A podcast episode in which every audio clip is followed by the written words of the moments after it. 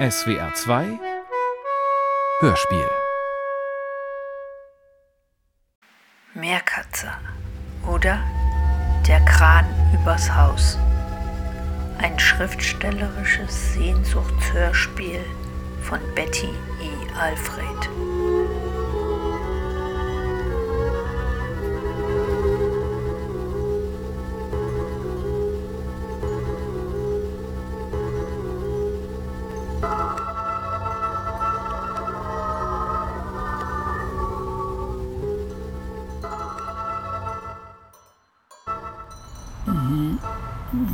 Ich gehe, vergehe überhaupt nicht. Ich bleibe.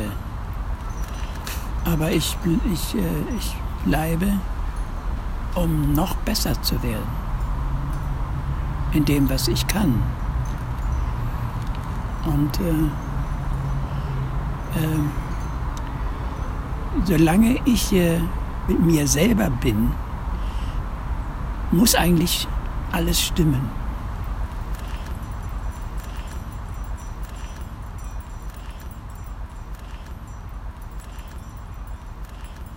Jeder Mensch hat wohl im Leben Begegnungen, meist zufällige, die ihn, wenn es denn eine besondere Begegnung ist, zu etwas Neuem machen können und ganz von selbst etwas Neues anbringen können in ihm oder die gar einen alten, längst wegreduzierten Bereich erneut freizulegen wissen. Es kann also ein altes Empfinden durch eine Begegnung sichtlich neu beleuchtet werden.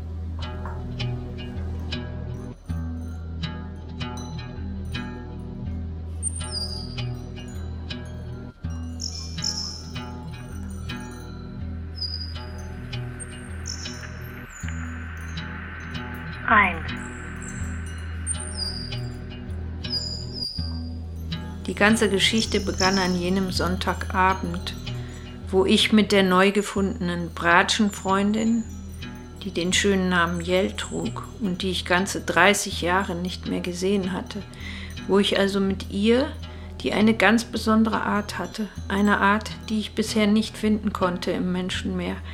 Ich nenne sie einmal eine streichsanfte Art, wo ich also mit ihr an einem besonderen Platz saß, der tatsächlich ganz anders war als die Plätze, die ich sonst besuchte.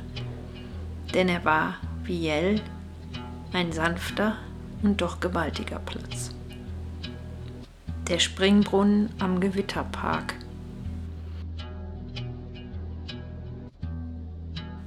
Die Geschichte begann also als wir zwei, die wir uns ewig nicht gesehen hatten und auch davor, also vor dieser Ewigkeit, nicht besonders gut gekannt hatten. Ich sie im Grunde nur immer wieder einmal kurz entdeckt hatte, denn sie war auffallend hübsch und ich auffallend nun ja nicht hässlich, aber doch anders, eckig und ungestüm.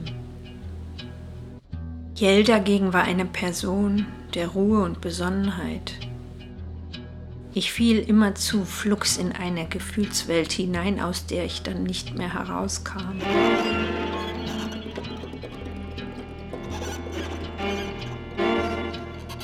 Eine Art sumpfiger, zäher Gefühlswelt, die schnell überfloss an Gedankenfetzen und die nicht Ruhe gab, ehe ein Ich mag dich aus jemandem herausquoll. Egal, ob dies dann gelogen war oder wahr.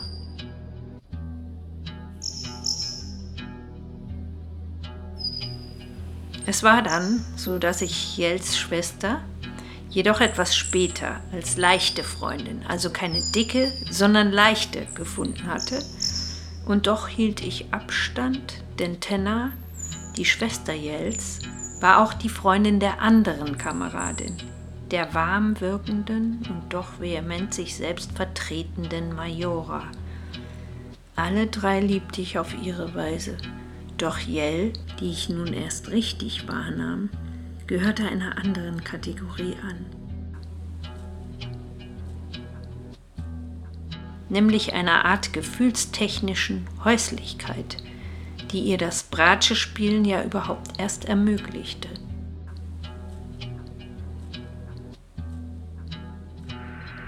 Zwei.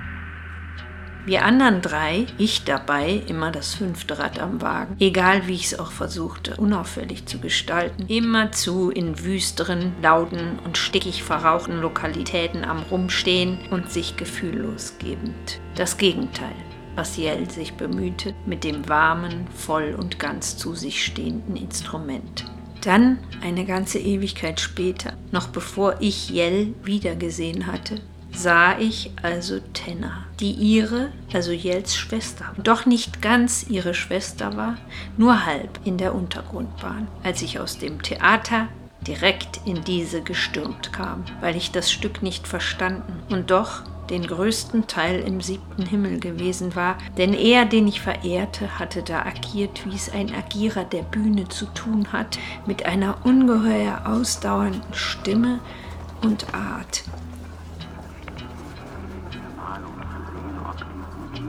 war, wo du dich verstecktest als Kind. Wann war das? Ein grauer Tag, nahm die elf bis zum Ende der Strecke und weiter von dort aus. Nein, keine Trambahnen mehr da, alle nicht mehr schon lange. Damals, als du rüberfuhrst, um zu sehen, ob die Ruine noch da war, wo du dich verstecktest als Kind das letzte Mal. Keine Trambahn mehr da, nur die alten Schienen. Wann war das? Als du reingingst aus dem Regen, immer Winter, damals immer Regen, damals in der Porträtgalerie von der Straße rein aus Kälte und Regen reinschnitt, wenn niemand hinguckte und durch die Räume zitternd und triefend bis zu einer Bank fandest, eine Marmorplatte und dich hinsetztest, um auszuruhen und zu trocknen und los, verdammt Hamster, wann war das?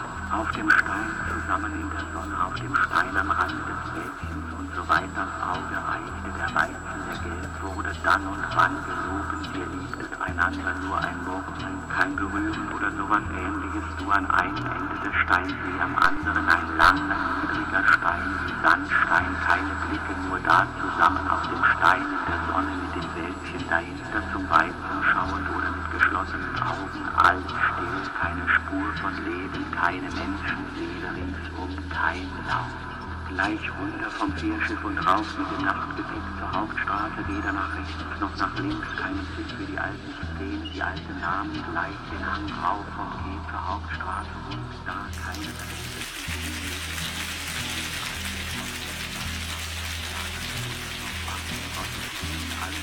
schon lange damals, als die das letzte Mal uns gesehen haben, noch da war. Deswegen, also wegen ihm, war ich hingetigert ins Theaterhaus und aus Geiz, der mich quälte, von meinem Anbeginn an lediglich in der letzten Reihe ganz oben im rechten Winkel gelandet. Doch stolz wie ein Hühnchen, das auch mal ein Korn findet, war ich, weil ich nach Jahren des Stubenzerhockens wieder einmal hinausgegangen war und direkt hinein ins Theater, wo man mich ja wegen der Dunkelheit nicht sehen konnte, aber ich alles sehen konnte, auch wenn ich nichts verstand, außer Sturm. Nach dem ganzen Getue fuhr ich also heim. Und da saß sie dann, diese Blondheit von damals, und erkannte mich im blauen Mantel mit einem Gesicht, wie sie betonte, das wie damals gewesen wäre. Sie meinte wohl nicht schön, aber auch nicht hässlich und doch ein Gewinn in diesem Moment, denn es hatte wohl einen Wiedererkennungswert. Und Tenna tat es. Sie erkannte mich sofort. Wir sprachen und sprachen nicht, aber wir bejahten uns wortlos und dass sie tatsächlich Kinder hatte, das passte gut. Ein Rückgrat schien ihr dabei zur Seite zu stehen, das ich für meine Zwecke so nicht bestätigen konnte, denn ich hatte, wenn schon, dann nur eins für mich selbst, niemals jedoch ein weiteres für ein Schreikind oder gar ein Zerrkind. Auch ein Liebkind wäre bei mir als Amme und Wiegemutter nicht gut aufgehoben gewesen.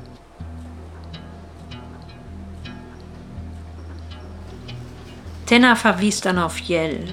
Ja, ja, die kenne ich doch auch, so ich. Und mit Freude, denn die Schwestern waren beide außergewöhnliche Frauschaften. Zwar auffallend ungleich in Farbe und Wachstum, kein Wunder, denn sie stammten von jeweils anderen ab, doch fühlten sie sich wohl zum Trotze wie Eineige. Sprich, man war da füreinander und teilte Momente, wo Stützkraft vonnöten war, sozusagen ganz selbstverständlich. Natürlich ist die Solidarität unter Geschwistern alles andere als selbstverständlich, denn so konnte kein Abseitsstehen passieren, weder für die eine noch für die andere noch für mich. Jells Zeigefinger blieb vorerst unten. Und doch war man ab und an streng. Strenger im Grunde, als die Polizei es erlaubte. Doch genau jenes Strengsein fand erst viel später statt. Vorerst waren alle äußerst friedlich und höflich gestimmt. Drei. Jell und ich begannen uns dann mit einer gewissen Hingebung zu verabreden und es gelangen Termine, meistens am Sonntag, an diesem Tag der größten Unausgefülltheit, dass sie, Jell, eine Arbeitnehmerin war und tagsüber viel zu tun hatte. Ihre Arbeit fand tief unten in einem Archiv zwischen Hunderten von Regalen statt, in das sie allmorgendlich hinabstieg und sich auf Ruhe und Katalogisierungen freut. Es ist wohl kaum möglich, sich einen schöneren Beruf als den der Archivarin vorzustellen. Natürlich fand der Großteil den Beruf der Laufstehkatze weitaus herzschlagverschnellernder doch im Alter sehnt sich auch das letzte Kätzchen danach, in einem Archiv in Ruhe gelassen zu werden. Die Kälte als Voraussetzung für das ganze Getue mit der Körperpräsenz und Leichtigkeit, die sowieso immerzu nur gespielt ist und die immer verbirgt, dass man trauert, immerzu trauert darüber, dass man nicht die schönste, sondern lediglich die leichteste oder die biegsamste ist, ist dann schnell aufgebraucht. Ein Beruf, wo einem das Spucken kommen muss, wenn man mithalten will.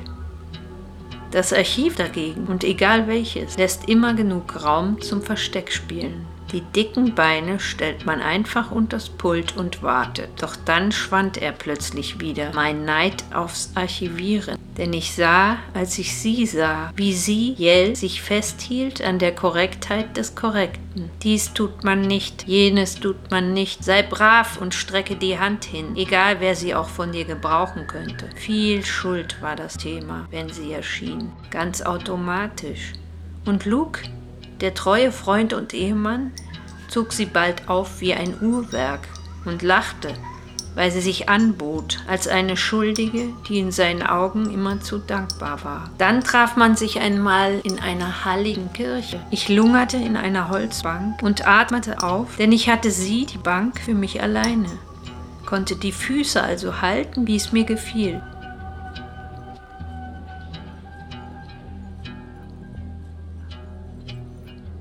Beim Erklingen des menschlichsten aller Instrumente musste ich dann sogar weinen. Die Tränen kamen ganz von allein. Beim ersten glockenklaren Sanctus und auch ein weiteres Sanctus zwang mich zu Tränen, obwohl keinerlei religiöse Tendenz meinerseits vorhanden waren.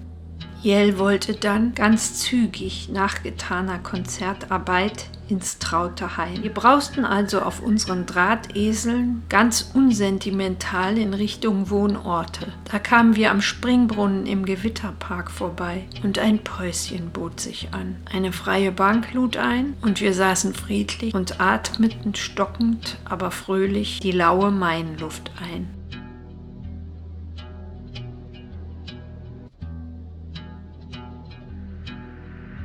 Vier, Beim Kleinstgespräch über Urlaub und dass man keinen machen müsse, wenn es einem nicht läge, schaute mich plötzlich mit seiner zarten Kinderschnauze ein Fuchs an. Jell konnte ihn nicht sehen, denn das Zaubergeschehen fand in ihrem Rücken statt. Doch ich zeigte hin auf ihn und dann staunte auch sie nicht schlecht, denn er kam ungewohnt nah und schien den Frieden zu spüren, den wir trotz Anspannung zu verbreiten gedachten. Für einen Moment in die ganz gerade kurze Runde geblickt, verschwand er wieder. Und kaum hatten wir uns wieder beruhigt, stand er da.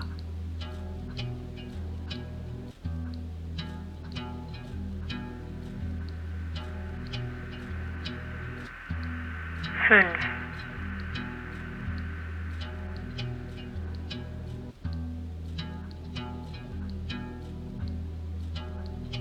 der kleine, wirrhaarige, alte, aber jung wirkende Greis. Er zeigte ins Gezwitschere der hohen Ahornbäume und schien beim Zögern etwas in Worte fassen zu wollen. Dann kam ein Nacht aus seinem Mund und noch einmal ein Nacht und ich vervollständigte mit einem Egal. Nein, entfuhr es Jell viel zu streng, das sei keine Nachtigall, sondern eine Amsel. So genau nahm dieser Mann es jedoch nicht, wies nur auf die Rhythmik der Vogelmusik hin und ich war ganz irritiert, denn ich bemerkte, dass dieser Mann mehr Füllfläche hatte als wir alle zusammen und er zudem mit seinen Worten, zwar mit heftigen Pausen dazwischen, poetische Kunstwerke schaffen konnte. Ich machte ihn dann enorm freundlich, denn Jell schien eine Abwehr in sich aufzubauen und ich wollte Gegenwind schaffen, auf Messiaen aufmerksam der nicht anwesend, jedoch mit Vogelgesängen komponiert hätte. Ja, ja, er sei ein Schriftsteller, schoss es dann aus dem Munde des Männchens, und er zeigte die Höhe des Buches, das so dick, und es waren wohl an die 15 Zentimeter, die er angezeigt hatte, gewesen sei, und das er selbst geschrieben hätte.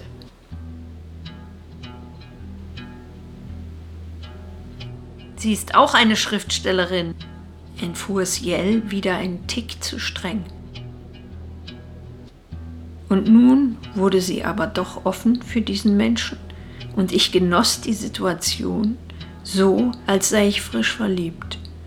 Und alles schien sich in jenem Augenblick in mir ganz unverhofft zu regenerieren. Die Liebe war jedoch rein platonisch, und ich ahnte, dass dies das ist, was die Menschen im Grund brauchen, sechs.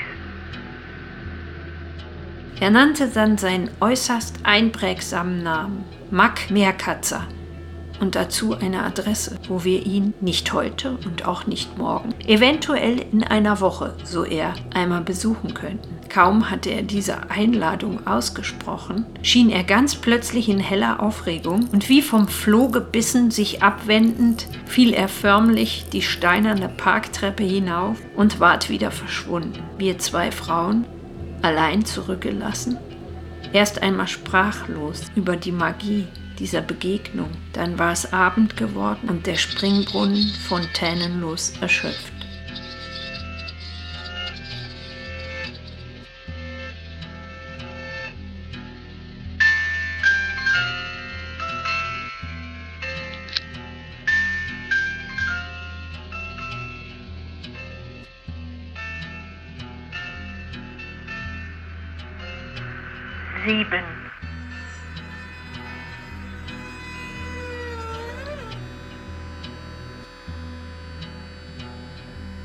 Da stand er also, schwarz in weiß, Mack Meerkatzer. Es gab ihn tatsächlich. Eine ganze Reihe Bücher hatte er geschrieben, sogar für sie Preise eingeheimst. Und ich stutzte, denn auch Katja Kratzer war darunter. Ein Buch, das wohl das dicke war, das er in seiner Höhe angedeutet hatte. Ich hatte es tatsächlich vor kurzem einmal besessen zufällig in einer Kiste gefunden und versucht zu lesen. Zu klein die Schrift, zu zart das Papier, zu schwer der Deckel samt Kriegsgeschehen. Ich legte es ab und gab es frei für andere. Verdammt, dachte ich in diesem Moment. Wieso hatte ich es denn nicht behalten? Was hatte es mit dieser Katja wohl auf sich gehabt? War es vielleicht die Geschichte von Mack Meerkatzers Mutter? Mir fiel die landeseigene Bibliothek ein.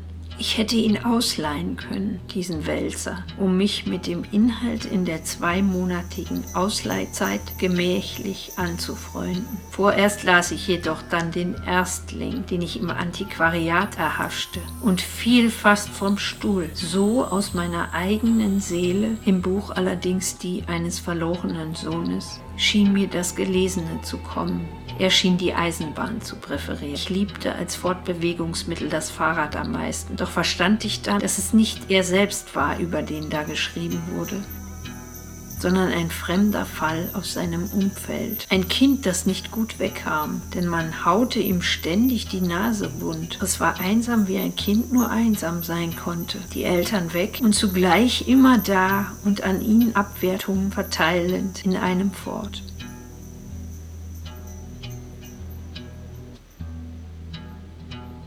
Schließlich hatte man den Jungen ins Heim gesteckt und von oben bis unten drangsaliert, ob seiner überbordenden Fantasie, die man nicht leiden mochte. Diese Fantasien malte es, das Kind, auf Häuserwände, doch dies war verboten, wie das Legen von Feuer.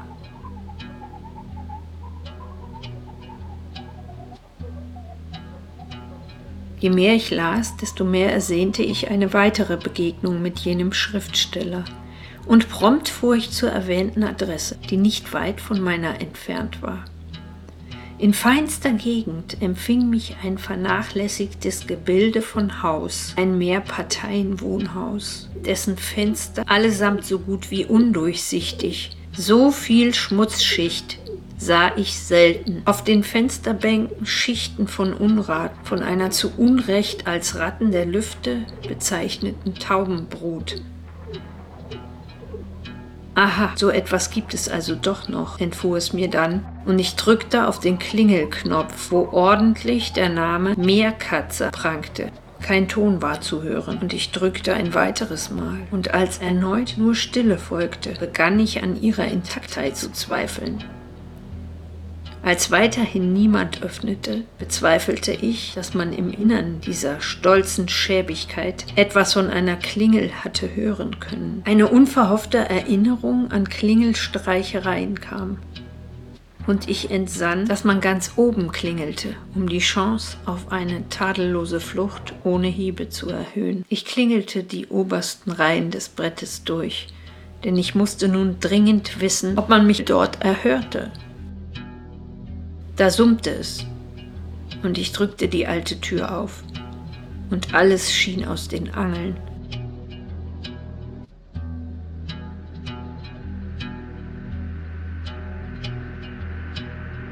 acht,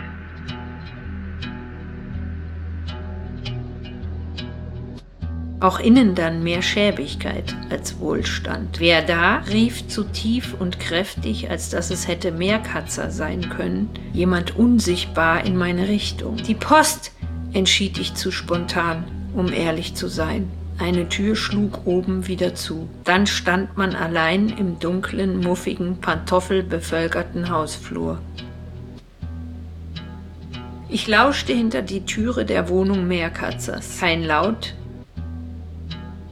nirgends. Auffallend nur ein enorm großer Spion, in dem man aber nichts erkennen konnte. Apropos Post, da kam der rettende Gedanke. Post für Herrn Merkatzer. Eventuell eine Lösung oder zumindest ein Plan, damit nicht alles umsonst gewesen wäre. Ein Zettel aus dem Notizbuch gerissen und schon schrieben die Finger los. Lieber Herr Merkatzer, am Sonntagabend am Springbrunnen, sie lauschten den Nachtigallen. Sie schlugen einen Besuch vor, luden uns, meine Freundin Jell und mich, Loni Reusenthaler, zu sich nach Hause ein. In einer Woche vielleicht, so sie. Die Woche nun um, sie nicht daheim. Kommen Sie doch morgen, wieder ein Sonntag, zum Springbrunnen im Gewitterpark. Wir könnten über ihre Erdbodengänge sprechen, denn ich habe sie bereits verschlungen.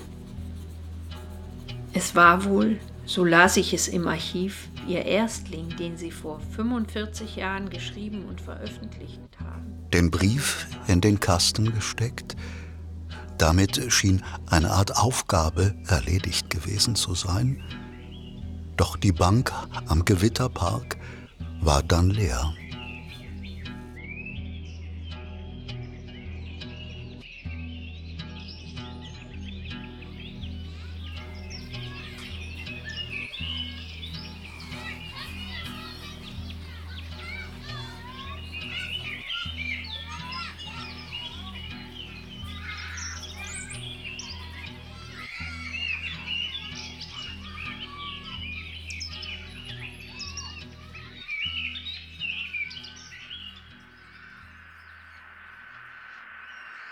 Neun, Es folgten Tage, an denen ich allabendlich am Springbrunnen ausharrte. Ich wartete stundenlang und ahnte, dass ich es mir zu einfach gemacht hatte. Er war alt und verwirrt gewesen. Ich musste mich vorerst damit abfinden, dass er weder ein Zeitmanagement hatte noch ein Gedächtnis. Der Frühling ließ die Tage immer länger werden. Ich genoss die einzelnen Phasen beim Sitzen. Erst war es pickevoll. Kinder wie Erwachsene und Hunde kreisten um mich und erzeugten Geräusche, die die hintergründigen Vogelstimmen zu übertönen wussten. Das Sprudeln des Brunnen allerdings stand immer im Zentrum. Dann, am sich nähernden Abend, ging der Brunnen aus und eine unheimlich schöne Stille erfasste den Park. Die Menschen wurden weniger, Kinder verschwanden gänzlich. Dann tönten die Vogelstimmen immer lauter und die Lampen kamen mit ihrem Licht. Dann wurde es um die Lichtquellen langsam dunkel. Am Ende saß ich dann fast alleine da im Lichtkegel der Lampe und am Sonntag erschien dann erneut der Fuchs, riss ein Krähenjunges, das aus seinem Nest gefallen war, und huschte quer, das Vogel erlegte im Maul tragend, durch mein Sichtfeld. Die Spannung stieg, ob denn nach dem Füchslein, wie beim ersten Mal, der Schriftsteller erscheinen würde. Leider war es nicht so. An keinem der folgenden Tage erschien Meerkatzer. Schließlich fuhr ich sogar mehrmals am Tage mit dem Rad an seinem Haus vorbei. Niemals war Licht, nur einmal konnte ich in einem Fenster, wo ich nicht sicher war, ob es zu seiner Wohnung gehörte, eine winzige Lampe brennen sehen. Im Telefonbuch fand ich dann unter seinem Namen eine Nummer.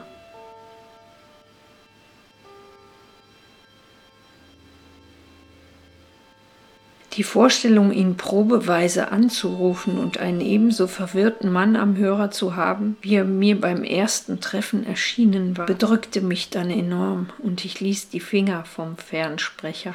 Ich sprach dann mit Jell über alles, und man konstatierte, dass man einen scheuen, durchaus verwirrten Schriftsteller nicht mit weiteren Verabredungshinweisen verstören sollte – zumal sein hochbetagtes Leben ihm womöglich keinerlei Klarheit mehr übrig gelassen hatte.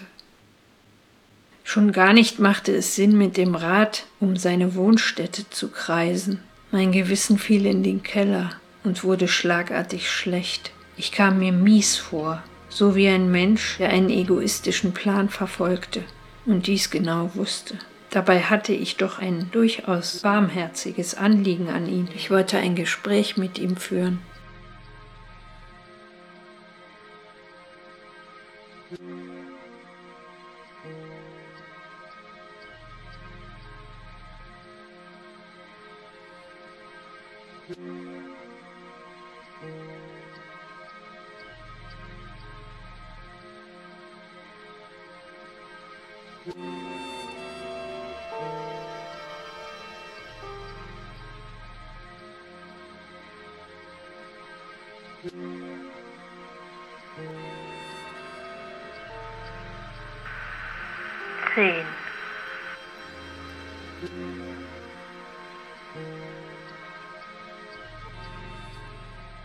Eine gewisse Verzweiflung brach sich nun in ihr Bahn. Ihr Interesse an jenem Künstler, an diesem außerordentlichen Gedankenmenschen, wuchs und wuchs.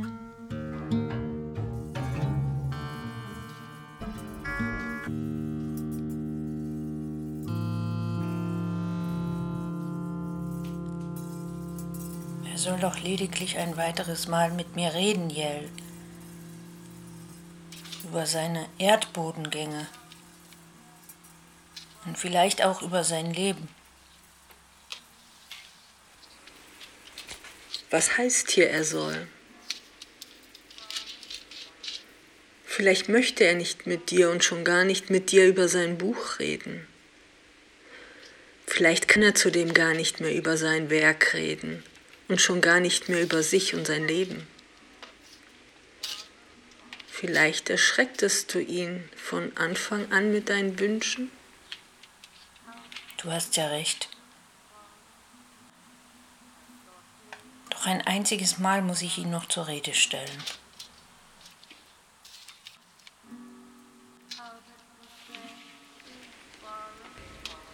Vielleicht ist er aber auch sowieso schon gestorben. So plötzlich? Ach, hör auf. Das wäre ja furchtbar. Jell, ich habe eine Nummer. Also eine Telefonnummer. Von ihm. Wahrscheinlich. Na, dann ruf an.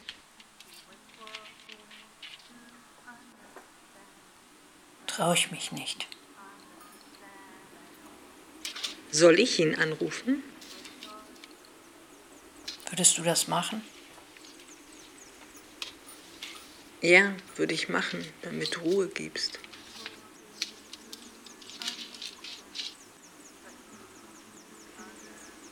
Seine Gedichte sind unglaublich. Wie? Hat er auch Gedichte geschrieben? Ja, es geht immer um Schiffe und Wasser. Tatsächlich. In seinem Erstlingsbuch geht es auch viel um Wasser und um Schiffe. Aber keine echten Schiffe. Es geht um mit Kreide auf Häuserwände gekritzelte Schiffe. Das Wasser ist da immer nur Regenwasser. Ganz klar erträumt er sich das Meer auf diesem Wege. Ich liebe das, wenn alles nur im Kopf stattfindet. Ja, das hat Kraft, da hast du recht. Mehr noch, als wenn es echte Schiffe und das wirkliche Meer wären. Ja, ein echtes Meer. Wie öde gegen ein imaginiertes, oder? Ja,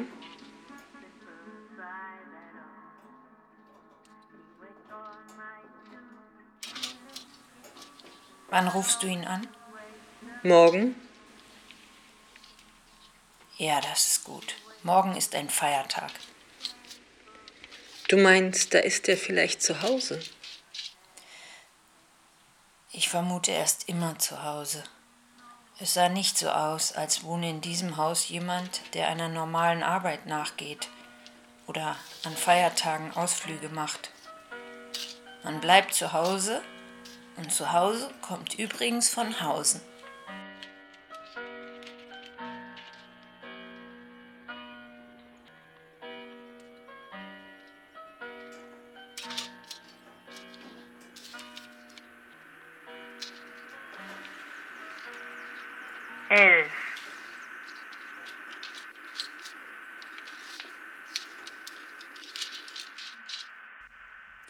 Das Telefon. Sie wählte, wusste, dass sie etwas Gutes, der Freundin einen großen Gefallen tat.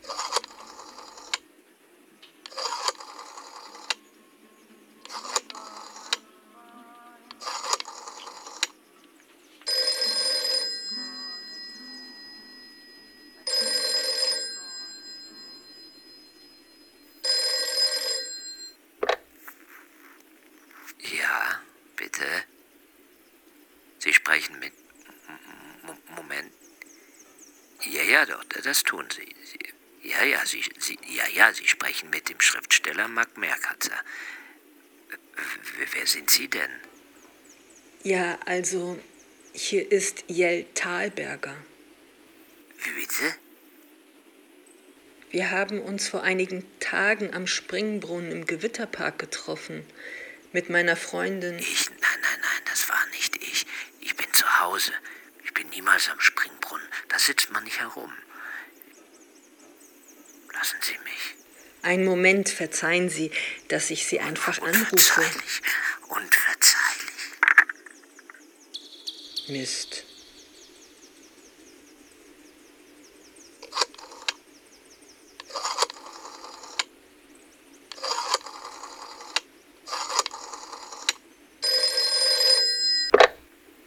Hallo. Wer? Nochmal Frau Thalberger. Wer? Wieso wählen Sie mich an? W wollen Sie mein Haus abreißen? Nein, ich will mit Ihnen über Ihr Buch reden. Das Buch über den Erdboden. Beziehungsweise meine Freundin will das. Ihre Freundin? Nein, nein, nein. Mein, mein Buch. Es, es gibt kein Buch. Nur ein dickes Buch. Sie, Sie kennen mich nicht und, und ich rede zu viel. Sie hatten uns am Springbrunnen im Gewitterpark auf den Gesang der Nachtigall hingewiesen und dann erzählt, dass Sie ein Schriftsteller seien und uns angeboten, Sie einmal zu besuchen. Besuchen? Wen wollen Sie besuchen? Warum? Was, was soll ich dazu sagen? Herr Merkatzer, Sie sagten uns Ihren Namen und da haben wir uns informiert und Ihre Bücher entdeckt. Oh, tatsächlich sehr, sehr angenehm, sehr angenehm. Also ich, ich, ich heiße Marc Meerkatzer und, und wohne in der Baumstraße 28, also ganz unten. Bitte klingeln. Da, da steht der Name dran. Sie werden es finden. Es sehr angenehm. Sehr angenehm. Puh. Der Freundin fiel in diesem Moment ein Stein vom Herzen.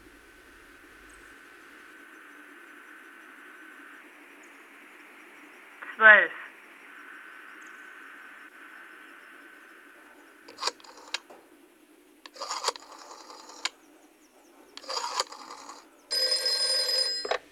Hallo, Hallo Jell. er war es. Es war die richtige Nummer. Ich glaube, er ist im Grunde immer zu Hause und wir sollten einfach irgendwann hingehen und klingeln. Okay, hoffentlich macht er diesmal die Tür auf. Wann kannst du, Jell? Heute? Dann hat er es vielleicht noch nicht vergessen. Heute ist Orchesterprobe. Geh du doch alleine, vielleicht hat er dann noch weniger Angst. Ja, vielleicht ist es alleine einfacher mit ihm. Danke, Jell, dass du ihn angerufen hast. Ich schick dir die nächsten Tage seinen Erstling. Hab das Büchlein extra nochmal gekauft für dich. Er schrieb damals wirklich umwerfend. Aus der Sicht einer verlassenen Kinderseele. Ist leider schon 45 Jahre her. Hoffentlich erinnert er sich noch. Ist es das mit der Erde? Ja, das ist es. Wie, schön wäre es doch einmal noch ein intensiveres Gespräch mit ihm über sein Werk führen zu können. Drück mir die Daumen, dass er da ist und mich zu sich hereinlässt. Ich melde mich. Mach's gut, Jell.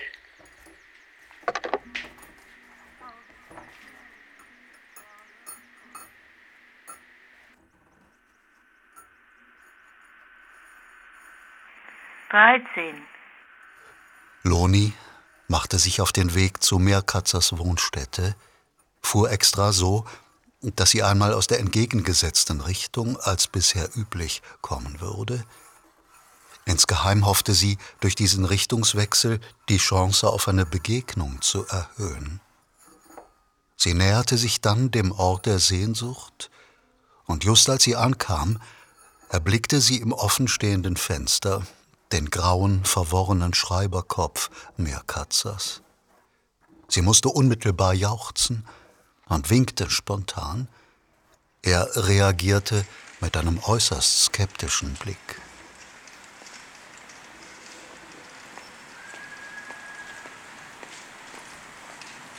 Hallo, Herr Meerkatzer. Kann ich Sie besuchen? Besuchen? Besuchen? Was? Warten Sie kurz, bitte. Nein, nein. Ich bin Loni Reusenthaler. Erinnern Sie sich, wir hatten uns am Springbrunnen im Gewitterpark getroffen. Wo? Am, am, am Brunnen? Fiel ich in ihn hinein etwa?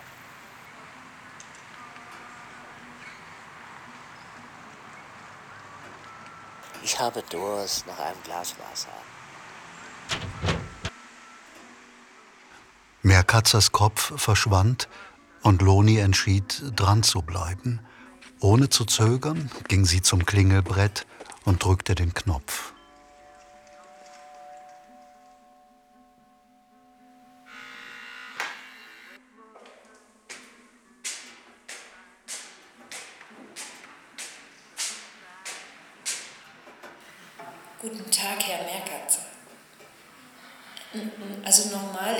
Loni Reusenthaler und wir sind uns als, also Also Sie sind mir und meiner Freundin Jell vor ein paar Tagen... Preußenthaler, woher haben Sie denn diesen merkwürdigen Namen?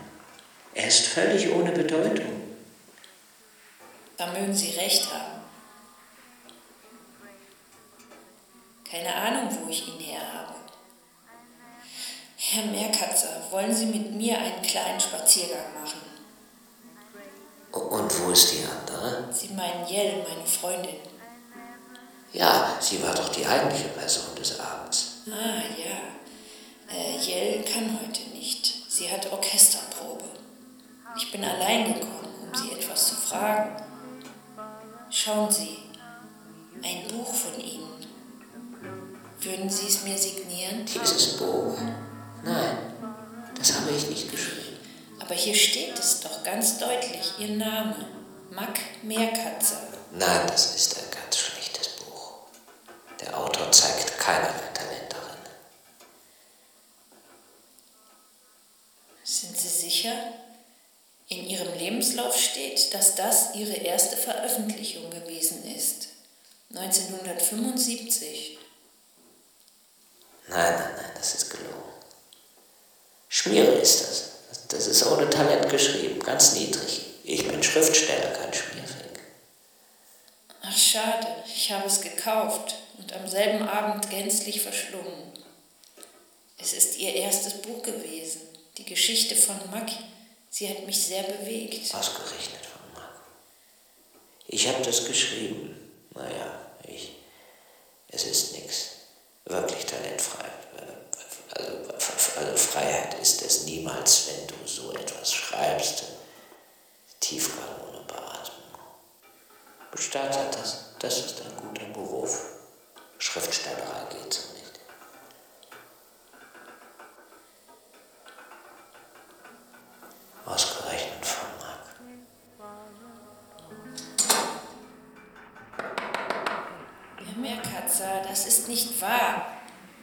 Wunderbar, eine ganz, ganz besondere Sprache.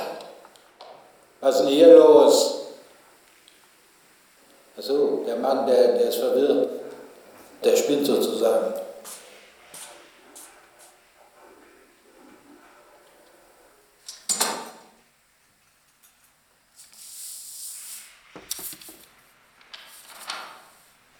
Bitte gehen Sie. Ich zertrete mein Werk allabendlich. Ähm,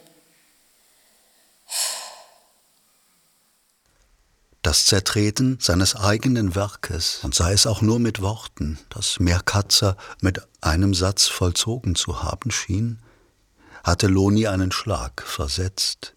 Sehr langsam nur richtete sie sich innerlich dann wieder auf. Auch bei Meerkatzer blieb die Begegnung nicht folgenlos.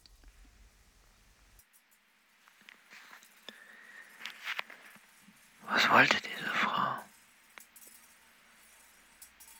Kenne sie nicht. Ich kann mich nicht an sie erinnern. Nur die Blume an ihrem Revier, die habe ich schon einmal gesehen. Ein Erstling gefiel ihr, dass ich nicht lache.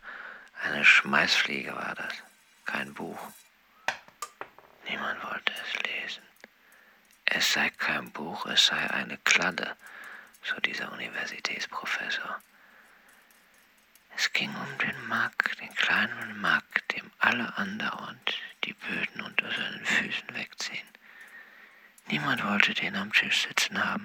Man steckte ihn ins Heim, so wie mich, weil die Mutter gestorben war. Meine Mutter. Nein, seine Mutter.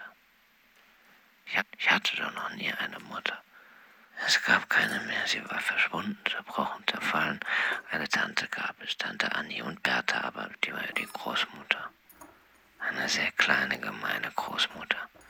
Sie schlug zu, ohne fortzuwarnen. Ich, ich, ich, ich fütterte den Hund versehentlich mit Würmern. Er starb, ohne Vorwarnung. Die Oma schlug zu. Mit Absicht hätte ich das gemacht. Nein, nein, nicht ich, der Mack. Mack war der Täter. Ich sah zu und klatschte Beifall. Ich war klein, drei Jahre alt oder vier. Zu klein, zum Verstehen zu klein. verstand nur eins, Hunger. Hunger, den verstand ich gut. Was wollte nur diese Frau von mir? Ein Autogramm vielleicht, eine Schrift ins Büchlein, das nichts wert ist. Oder doch? Oder ist es etwas wert? Sie hat es gelesen. Ich auch. Es, es ist gut. Ich mochte es, bis der Professor kam und sagte, dass es kein Buch, sondern eine Klatte aus Schmeißfliegenschiss sei. Er selbst war ein Hochstapler. Er wusste nichts, nichts über Kleist, nichts über Goethe, nichts über Lessing. Meines ist modern. Er hasste das. Ich schrieb mich um meinen Kopf und auch um diesen großen Kragen herum. Er fand es immer wieder schlecht. Trotzdem bekam ich Briefe von, von Frauen wie diese mit der Blume am Revers. Sie schrieben, dass sie weinen mussten über den Mack, den Mack aus dem Heim, dem sie die Mutter gestohlen hatten. Das war mein Meisterwerk. Keine Klatte, kein Fliegenschiss, ein Goldeselgeschenk. Von mir an die Frauen, die es sehr wohl auch gemocht hat. Der Professor dann tot. Glück. Das Erdbodenbuch. Eine einmalige Meisterleistung. Danach der Versuch, bei den Hutträgern anzukommen. Die Hutträger, die alles verstehen wollen, die ohne Empfindung.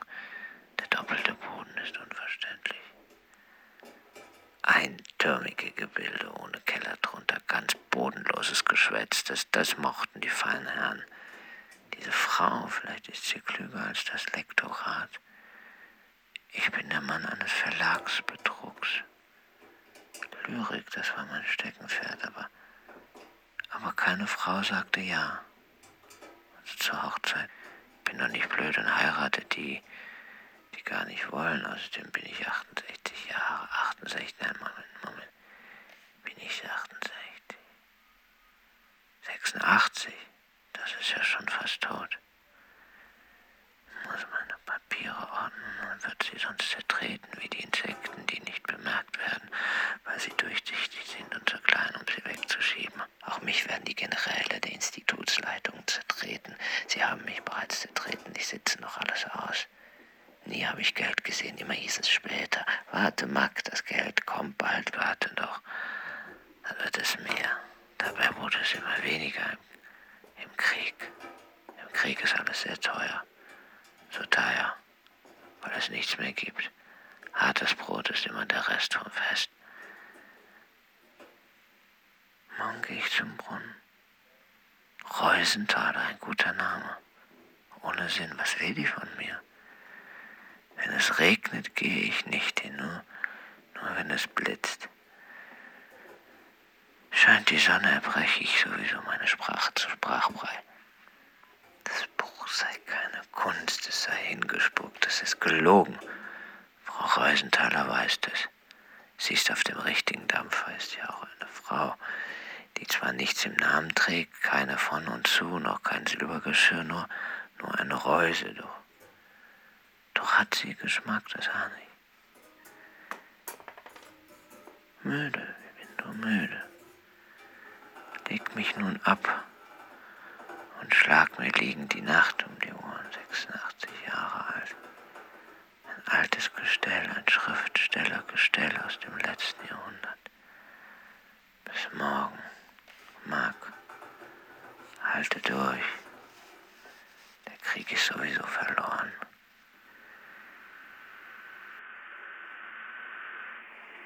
Vierzehn.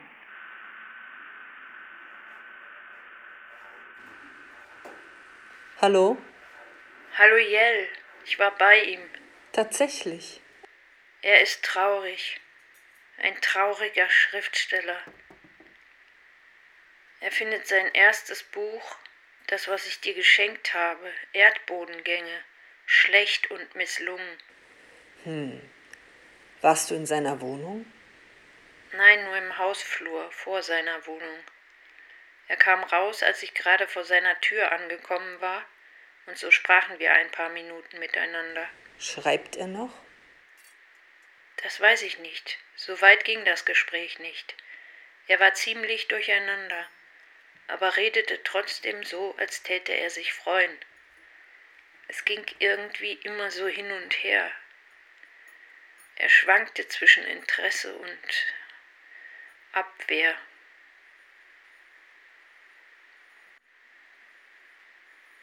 Leider ging er irgendwann in seine Wohnung und schlug die Tür zu, dann beschwerte sich ein Nachbar über den Lärm und zeigte den Scheibenwischer, als ihm klar wurde, dass ich den Meerkatzer besuchen wollte. Schau mal hier. Diesen Zettel hat er dann unter der Tür durchgeschoben. Bitte gehen Sie. Ich zertrete mein Werk allabendlich. Verstehst du, was ich mit traurig meine? Ja, er ist fertig mit der Welt. Das habe ich schon bei der Begegnung am Brunnen gemerkt. Er hatte Angst vor uns. Verdammt, ich sitze schon zu Hause und schreibe ein Theaterstück über diese Begegnung. Das habe ich mir fast gedacht. Meinst du, es würde ihn freuen? Das kommt drauf an, was du schreibst, aber ich glaube, er ist zu abwesend, um das alles noch aufnehmen zu können. Ja, ich glaube auch. Ich sollte die Aufzeichnungen stoppen und ihn in Ruhe lassen. Ich glaube, man muss ihn schützen vor der Welt. Wenn das geht, sollte man es tun. Ich gehe ja jeden Abend zum Brunnen. Hoffe ja immer noch, dass er von ganz alleine noch einmal kommt und ich mich für meine Aufdringlichkeit entschuldigen kann. Der Brunnen im Gewitterpark er wurde zunehmend wichtiger und brachte Loni, sobald sie vor ihm stand, in eine sprudelnde Vorahnung. Aber er hat doch selber angefangen und erzählt, dass er ein Schriftsteller ist. Hat uns sogar seinen Namen und seine Adresse mitgeteilt. Ja, ja, aber vielleicht redet er einfach so daher und weiß es im nächsten Moment dann gar nicht mehr. Ich habe in seinem zweiten Buch. Ach, das hast du auch schon gelesen. Ja, stell dir vor, mein Vater hatte es in seinem Regal stehen.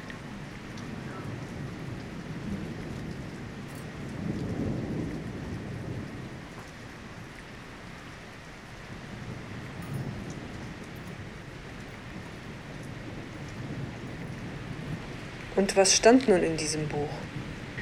Also es ist eine Autobiografie. Er hat auch Psychiatrieerfahrung. Naja, welcher Autor und Künstler hat das nicht? Na, ich zum Beispiel. Stimmt.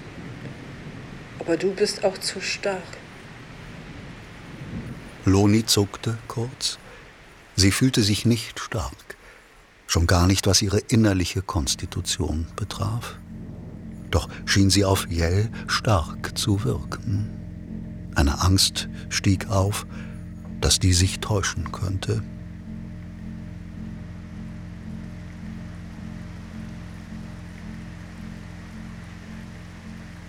Was ich? Ich heul doch bei jeder kleinsten Erschütterung. Ja eben, das hilft gegen die Trägheit. Meerkatze hat vielleicht nie abschließen können mit dem ganzen Karriereding. Und wer nicht weint, findet keinen Trost. Wer nicht weint, findet keinen Trost. Dieser Ausspruch hatte gesessen. Jell sprach oft aus, wie es tatsächlich war. Die Gefahr war die, dass man in seiner Unzufriedenheit ertrinken würde. Etwas machte sich dann in ihr breit, und sie sagte,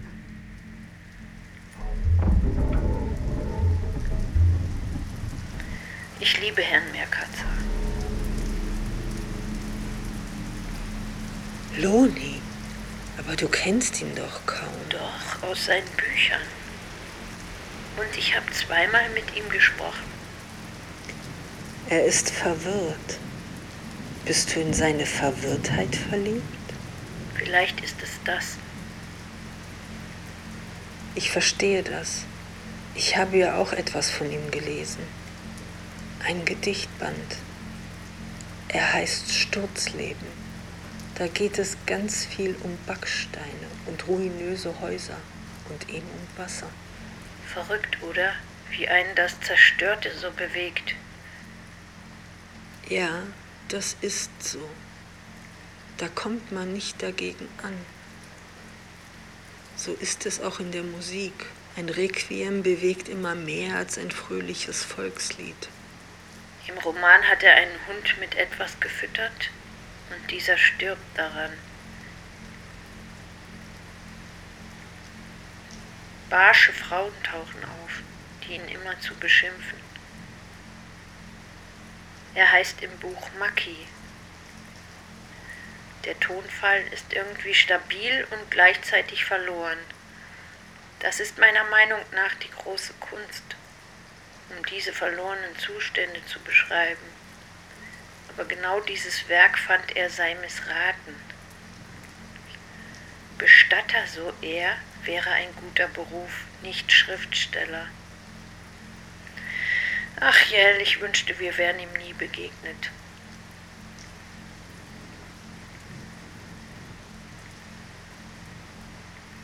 Ich vermute, aus irgendwelchen Gründen mochten ihn die Kritiker nicht, und man ehrte ihn kaum bis überhaupt gar nicht.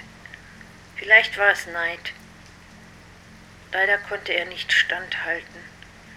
Er hat sich dann angepasst und heraus kam ein braver, historisch einwandfreier, angenehmer Leseroman, für den er erst recht keinerlei Anerkennung bekam. Woher weißt du das? Aus dem Schriftstellerkatalog der Akademie der Schreibkünste. Da wird er aufgeführt als ein Schriftsteller, den man nicht einordnen konnte, den man für zweifelhaft hielt.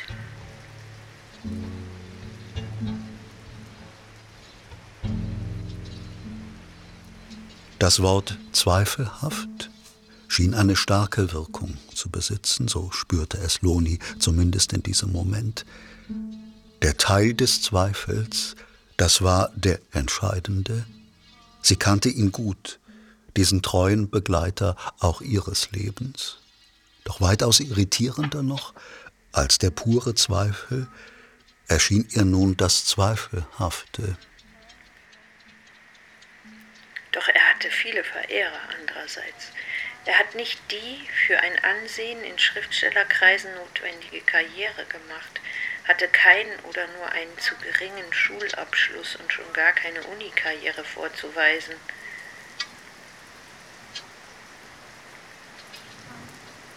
Zumal er anfangs einen wirklich einmaligen Tonfall hatte.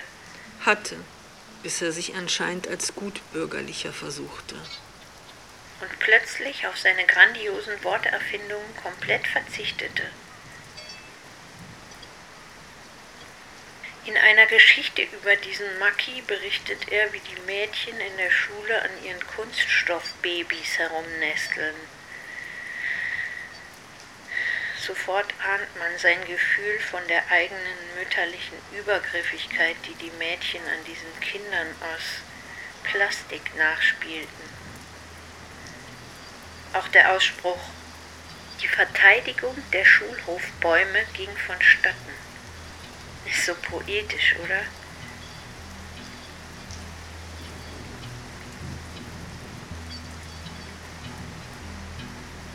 Natürlich ist die Sprache, die er schuf, ab und an ein Irrsinn sondergleichen, aber muss der Wahnsinn ausgespart werden, um als großer Künstler gelten zu können? Bei Sartre ja. Lass ihn uns doch noch einmal zusammen besuchen.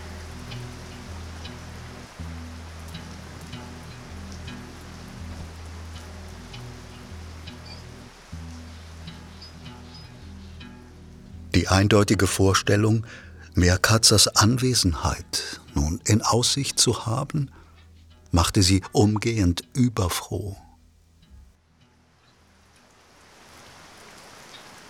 Dem Wind zuliebe übt sich der Abend, in Gleichmut versiegelt das Steinbett.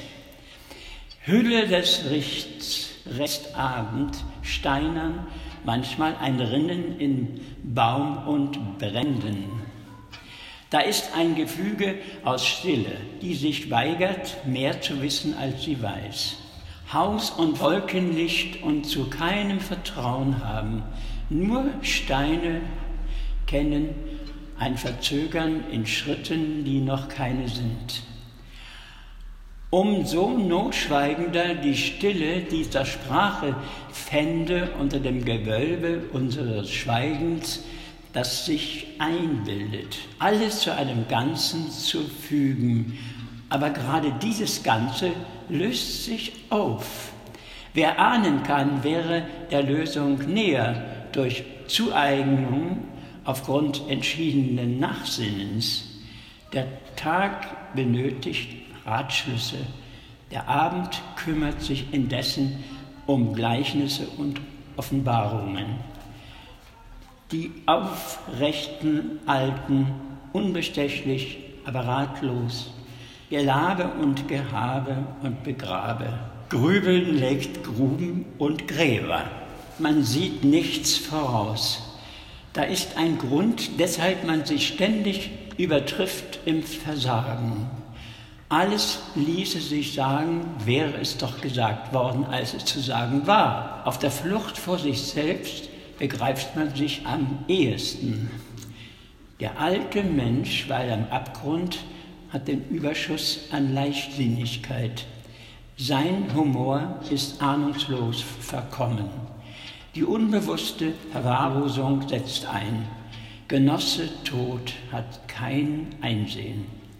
Eines Einsamen befunden haben keinen Wert. Die aufrechten Alten, unbestechlich, aber ratlos. Glaube und Gehabe begrabe. Grübeln legt Gruben und Gräber.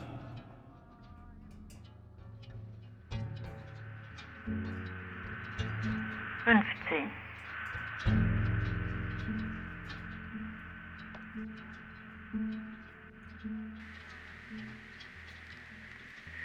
Guten Tag, hier ist wieder Jell Thalberger. Ja, bitte, was liegt an? Also meine Freundin Loni und ich, wir würden Sie gerne noch einmal treffen und mit Ihnen über Ihr Werk sprechen. Ja, ah ja, das geht natürlich am besten, wenn Sie mich besuchen, denn, denn dann habe ich ja Zugriff auf all meine Bücher. Das klingt gut. Hätten Sie eventuell Sonntagnachmittag Zeit? Natürlich habe ich Zeit. 16 Uhr? Gerne. Ist notiert. Wunderbar. Ich freue mich auf den Besuch. Auf Wiedersehen und bis übermorgen. Ganz meinerseits.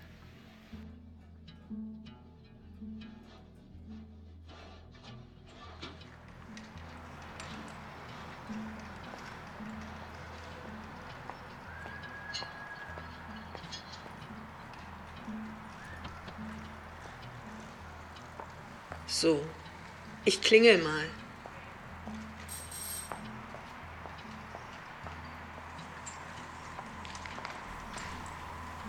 Vielleicht ist er nicht da. Guck mal, die Fenster sind alle zu, sogar die Vorhänge. Komisch. Er klang am Telefon richtig begeistert. Er hat's vielleicht vergessen.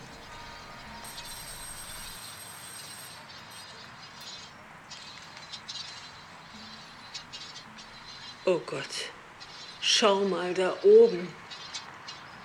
Nein, da steht er ja. wie sie den kleinen Mann da oben ins strahlende Blau des Himmels gefasst erblickt hatte, schien sie entsetzt und gleichzeitig von einem heftigen Wunsch gepackt, der sich darauf bezog, eben selbst dort oben stehen zu wollen.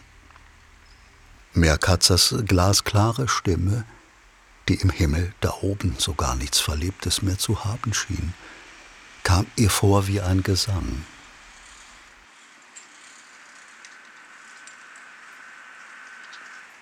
Sechzehn.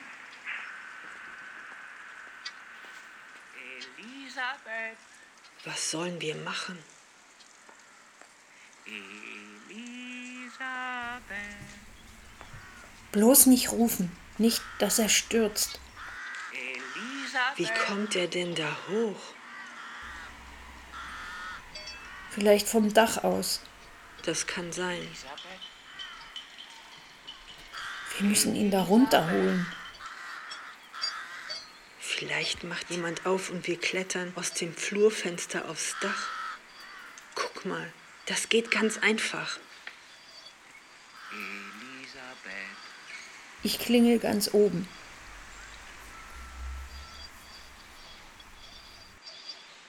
Hallo, wer ist denn da?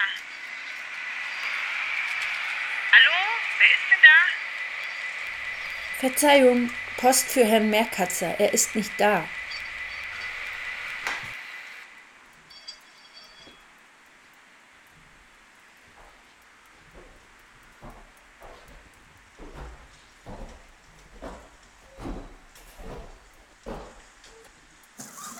Hier können wir hochklettern. Geht's? Pass auf, nicht, dass die Regenrinne nicht hält. Doch, doch, die hält. Herr Merkatzer. Sieht er uns? Ja, er guckt. Hallo, was machen Sie denn da oben? Wir waren verabredet. Sie erschrak. Was sollte das, dieses strenge Wir waren verabredet? Als spiele das dort oben noch eine Rolle. Kein Wunder, dass Meerkatzer zu schwanken begann, so schien es ihr dann, und ein Schuldbewusstsein kam auf, das sie nicht mehr vergessen würde. Elisabeth. Er erkennt uns nicht. Elisabeth. Verschwinden Sie endlich. Wer ist Elisabeth? Gehen Sie sofort weg. Lass uns gehen, sonst regt er sich auf und stürzt noch ab. Sollen wir nicht lieber die Feuerwehr rufen? Und dann? Dann kommen die und stecken ihn in die Anstalt. Stimmt, aber warte. Herr Meerkatzer, nicht so laut rufen, sonst sorgen Sie für Aufsehen. Verschwinden Sie, ich suche Elisabeth. Elisabeth. Herr Meerkatzer, Elisabeth ist nicht hier. Wir suchen sie aber für Sie, wenn Sie wollen.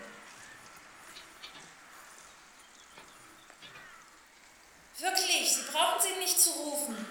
Wir finden sie auch unten. Sie kennen doch Elisabeth gar nicht. Elisabeth. Mist. Was machen wir denn jetzt?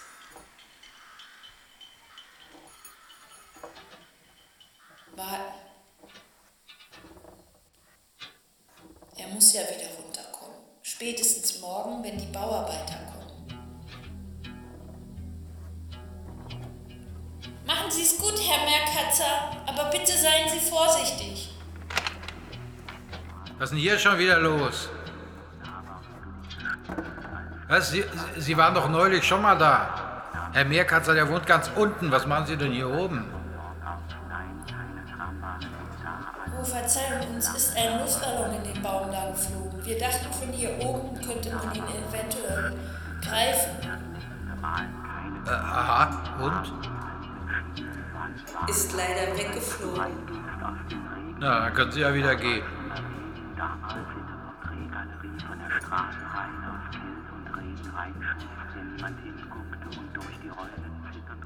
Meine Elisabeth. Der Meerkatzer spinnt. Jetzt sitzt er schon im Baum und schreit.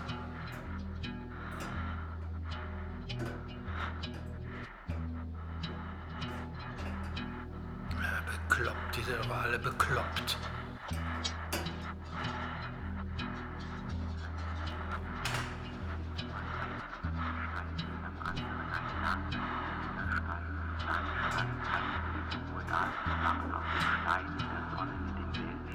Meine Elisabeth.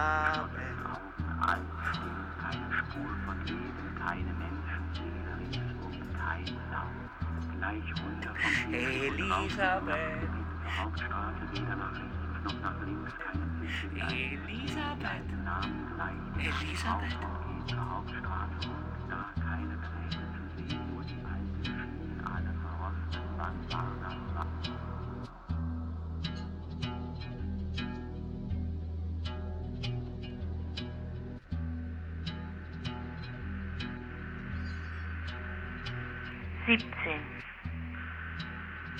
Beim Absteigen des Treppenhauses fiel Lonis Blick auf die offenstehende Wohnungstür, aus der das Sonnenlicht in den Flur schien. Ein leichtes Zittern in ihrem Innern versetzte sie in eine Art Freude, die jedoch ganz leicht und somit fast nicht zu bemerken war. Jel, schau mal. Seine Tür ist offen.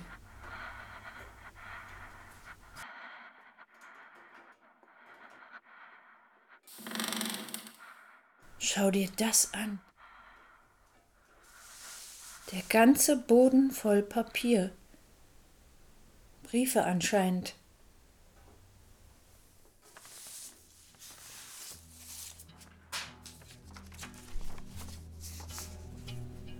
Liebe Elisabeth, wo bist du nur hin verschwunden? Als, Als du 13 Jahre wurdest, feierte ich noch mit dir. Dann warst du verschwunden. Ich habe dich so viele Jahre gesucht. Wo bist du nur abgeblieben? Bitte melde dich. Ich werde sterben, wenn ich dich nicht wiedersehe. Dein Mack. Liebe zarte Elisabeth, ich kann nicht ohne dich leben. An deinem 13. Geburtstag sah ich dich zum letzten Mal. Du gabst mir einen Abschiedskuss. Aber wo bist du nur abgeblieben? Ich suche dich seitdem und kann dich nicht mehr finden. Die Schule ist weg, ich kann sie ebenfalls nicht mehr finden. Der Fluss ist allerdings noch da. Und auch das Denkmal für Karl Mickermann. Bitte melde dich, dein Denkmal für Karl Mickermann. Bitte melde dich, dein Mack Meerkatzer. Und jetzt ruft er sie vom Kran aus.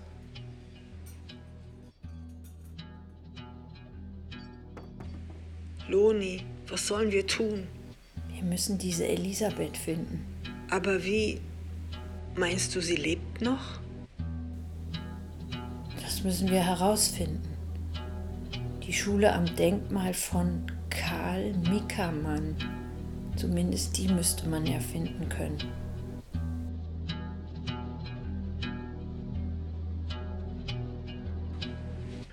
Hauptsache, die Bauarbeiter lassen ihn nicht einliefern. Das werde ich zu verhindern wissen. Ich komme morgen ganz früh hierher. Kannst du diese Schule suchen?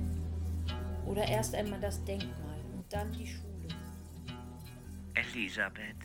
Es stieg nun etwas auf in ihr, ein Berg an Hoffnungen, so hoch, dass dieser sie umzuhauen drohte. Elisabeth.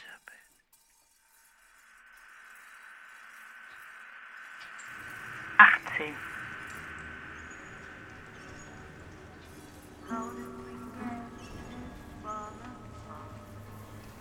Oh, da ist er nicht mehr.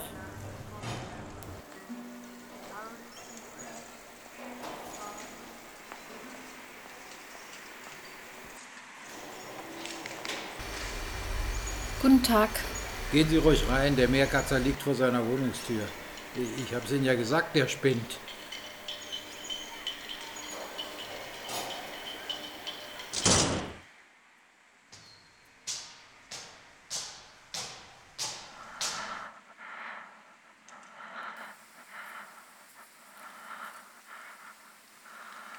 Herr Meerkratzer, was ist passiert? Elisabeth, Nein, Loni Reusenthaler. sie kam nicht. Ich rief sie die ganze Nacht. Dann kam die Krähe und pickte mich. Schauen Sie, hier. Ja, ich sehe es. Sie wollte ein Nest bauen auf dem Kran. Zum Glück sind Sie wieder unten. Ihre Tür steht noch offen. Soll ich Ihnen behilflich sein beim Aufstehen? Nein, nein, ich warte hier noch auf Elisabeth.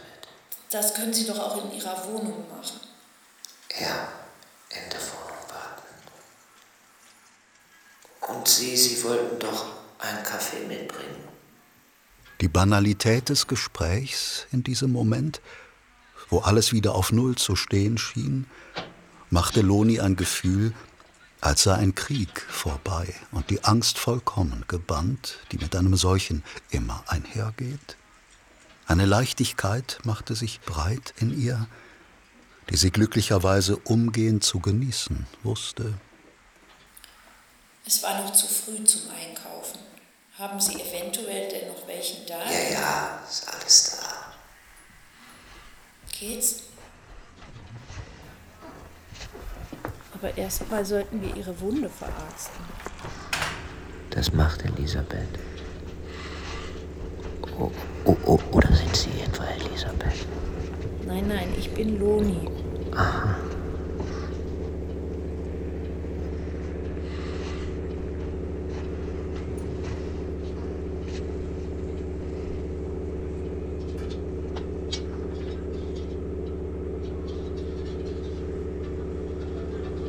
Die Küche ist klein, aber es gibt hier, schauen Sie, einen Herd, heiße Luft, ein Topf. Wasser?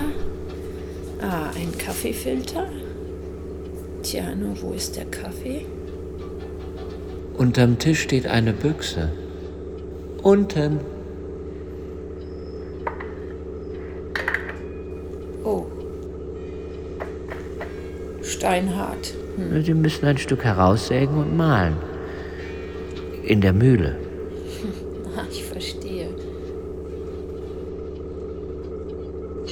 Herr Merkatzer, wer ist Elisabeth? Meine Frau. Meine Frau. Nein, meine, meine Freundin. Ich war 13. Ah, ich verstehe. Waren Sie in einer Schulklasse zusammen? Ja, sie, sie spielte immerzu mit ihrem Kunststoffbaby. Ich sollte es füttern. Und wo ist Elisabeth jetzt? Auch die Mutter von Goethe hieß Elisabeth, oder? Das weiß ich nicht. Ich meinte jetzt Ihre Elisabeth. Me- Meine? Nein, ich, ich kenne keine Frau Elisabeth. Nur ein Kind Elisabeth.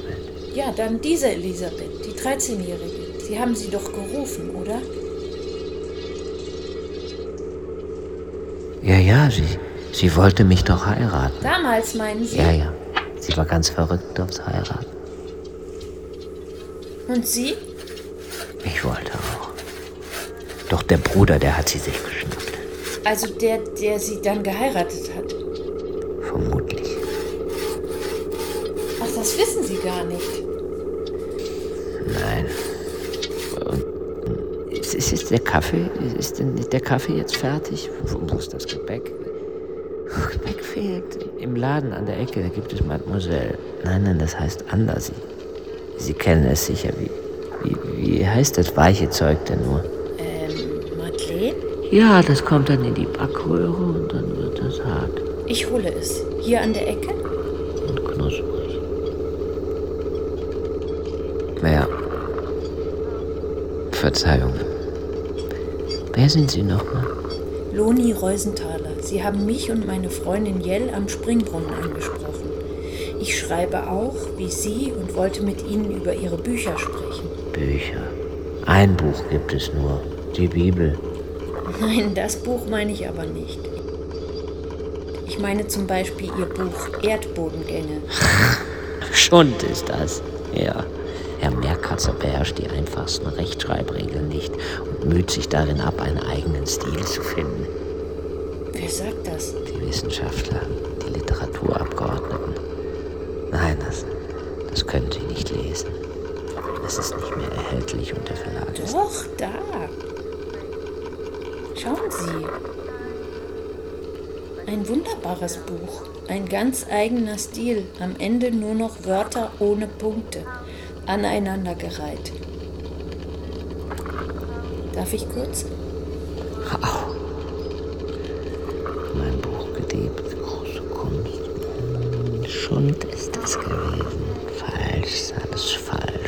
Herr Merkatzer, ich hole Gebäck, sonst wird der Kaffee kalt.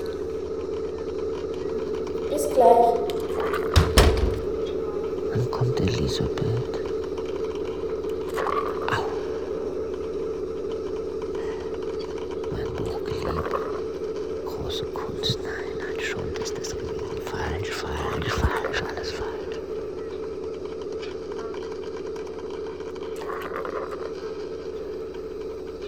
Dann kommt Elisabeth. Elisabeth. Elisabeth, Elisabeth, Elisabeth.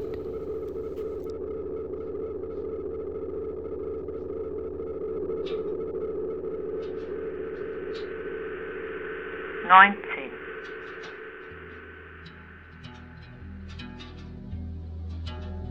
Lonis bisher empfundene Kraft schwand plötzlich. Die Aggressivität in Meerkatzers sonst so sanfter Stimme schnitt ihr dann regelrecht ins Gemüt.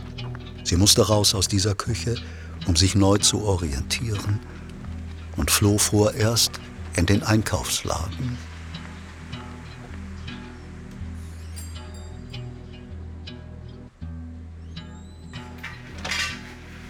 Verzeihung, haben Sie, haben Sie kleine Madeleines? Kurz unter freiem Himmel und Nahrung in den Händen haltend, gewann sie dann wieder Boden unter den Füßen.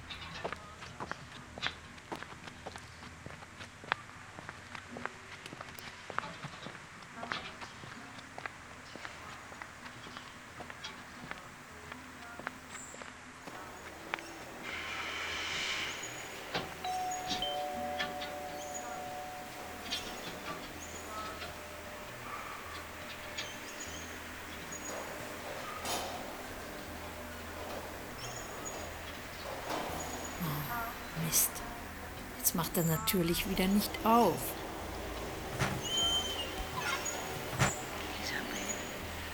Herr Meerkatzer, machen Sie doch bitte die Tür auf. Elisabeth, Herr Meerkatzer, machen Sie doch bitte die Tür auf. Elisabeth. Nein, ich bin es. Herr Meerkatzer, schauen Sie, ich habe etwas zu essen mitgebracht.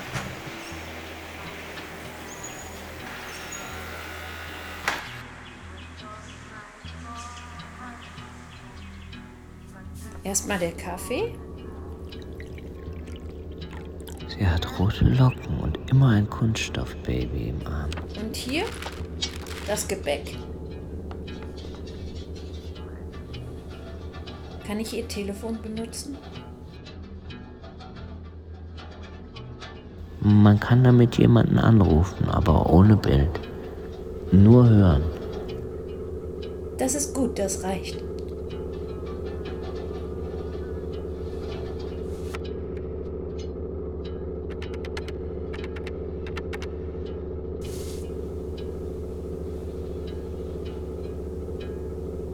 Ich bin's. Hast du etwas herausgefunden? Tatsächlich? Die Schule gibt es? Und was? Klassenlisten bis 1890? Das ist ja großartig. Ja, ich bin bei ihm. Ja, er ist wieder unten. Zum Glück. Nun müssen wir Elisabeth finden. Moment.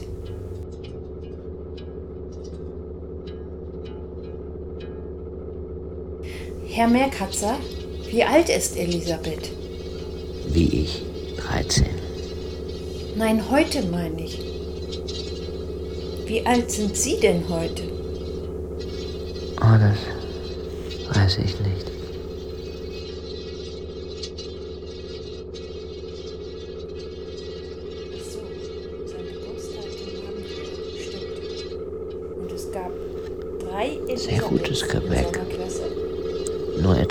Etwas zu weich. In Italien wird es steinhartes Gebäck. In Italien nur etwas Herr weich. Meerkatzer. Das Gebäck nur in Italien. Wie hieß Elisabeth? Das ganz steinhart zum. Das ist steinhart zum Kaffee gereicht. M- Meerkatzer? Meerkatzer. Sie war die Frau meines Bruders. Meerkatzer, sie war ja die Frau meines Bruders. Meerkatzer. Okay. Er hat ihr immer zu Geschenke Ach so. Mhm. Und Ach, Sie merken, sie welche? Namen sie Wissen Sie geboren das? wurde. Ja, sicher, Sie meinen, mit welchem? Sie war ja nicht Namen sie Frau meines Bruders gewesen. Ja, sicher, sie wäre ja nicht immer. Ja, sicher, sie war ja nicht immer die Frau meines Bruders. Sie war sogar die Tochter vom Steinmund. Steinmetz Sie, sie, sie war sogar die Tochter vom Steinmetz. Nein, nein, sie war sogar die Tochter vom Steinmetz Reumund. Ja, Sie meinen, mit welchem Namen sie geboren wurde? Reumut hieß sie. Sicher, Elisabeth sie war ja nicht Reumut. immer die Frau meines Bruders gewesen. Tatsächlich? Nein, nein, nein sie, sie war sogar die Tochter vom gefunden? Steinmetz sie? Vom Steinmetz Reumund. Sie war der sogar die Tochter vom Steinmetz Reumund. Du bist ein Engel.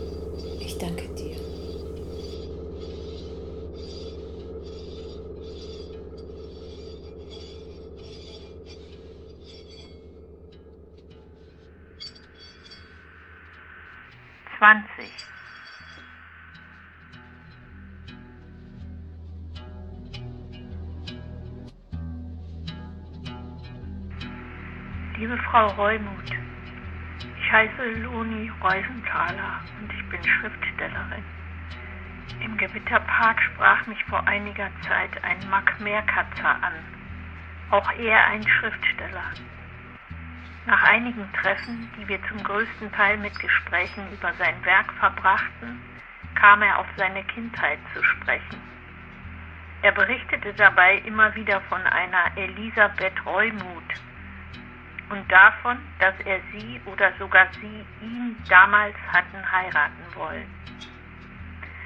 Leider ist Herr Meerkatzer nun in einem Zustand angelangt, wo er sehr vieles vergisst. Doch sie hat er anscheinend noch nicht vergessen, denn er spricht viel von ihnen. Wir, eine Freundin, die mir half, sie zu finden, und ich fanden sie übrigens auf einer Klassenliste, die im Archiv der Schule, auf die sie beide gegangen sind, aufbewahrt wird. Wir würden uns sehr über ein Treffen, soweit es Ihnen möglich ist, freuen. Bitte melden Sie sich. Herzliche Grüße, Loni Reusenthaler, Jell Thalberger und Max.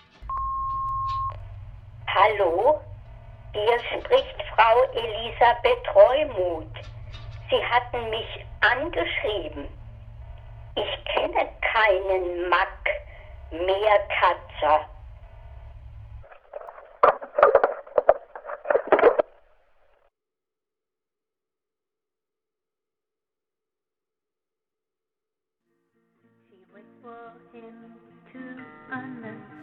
Sie hörten Meerkatzer oder Der Kran übers Haus. Ein Schwarz-Weiß-Hörspiel von Betty I. Alfred. Mit der Autorin Mariana Kunica, Jens Harzer, Axel Grube, Jan Christ, Leopold von Verschür, Sigrid Bischoff und Cordula Heiland. Regie, Geräusche sowie Ton und Technik die Autorin. Produktion Südwestrundfunk 2023. Die Sprache in ihrer Verlegenheit verbleibt in der Regel in Zwischenräumen. Zeit für ein Gebet. Dramaturgie und Redaktion Andrea Oetzmann.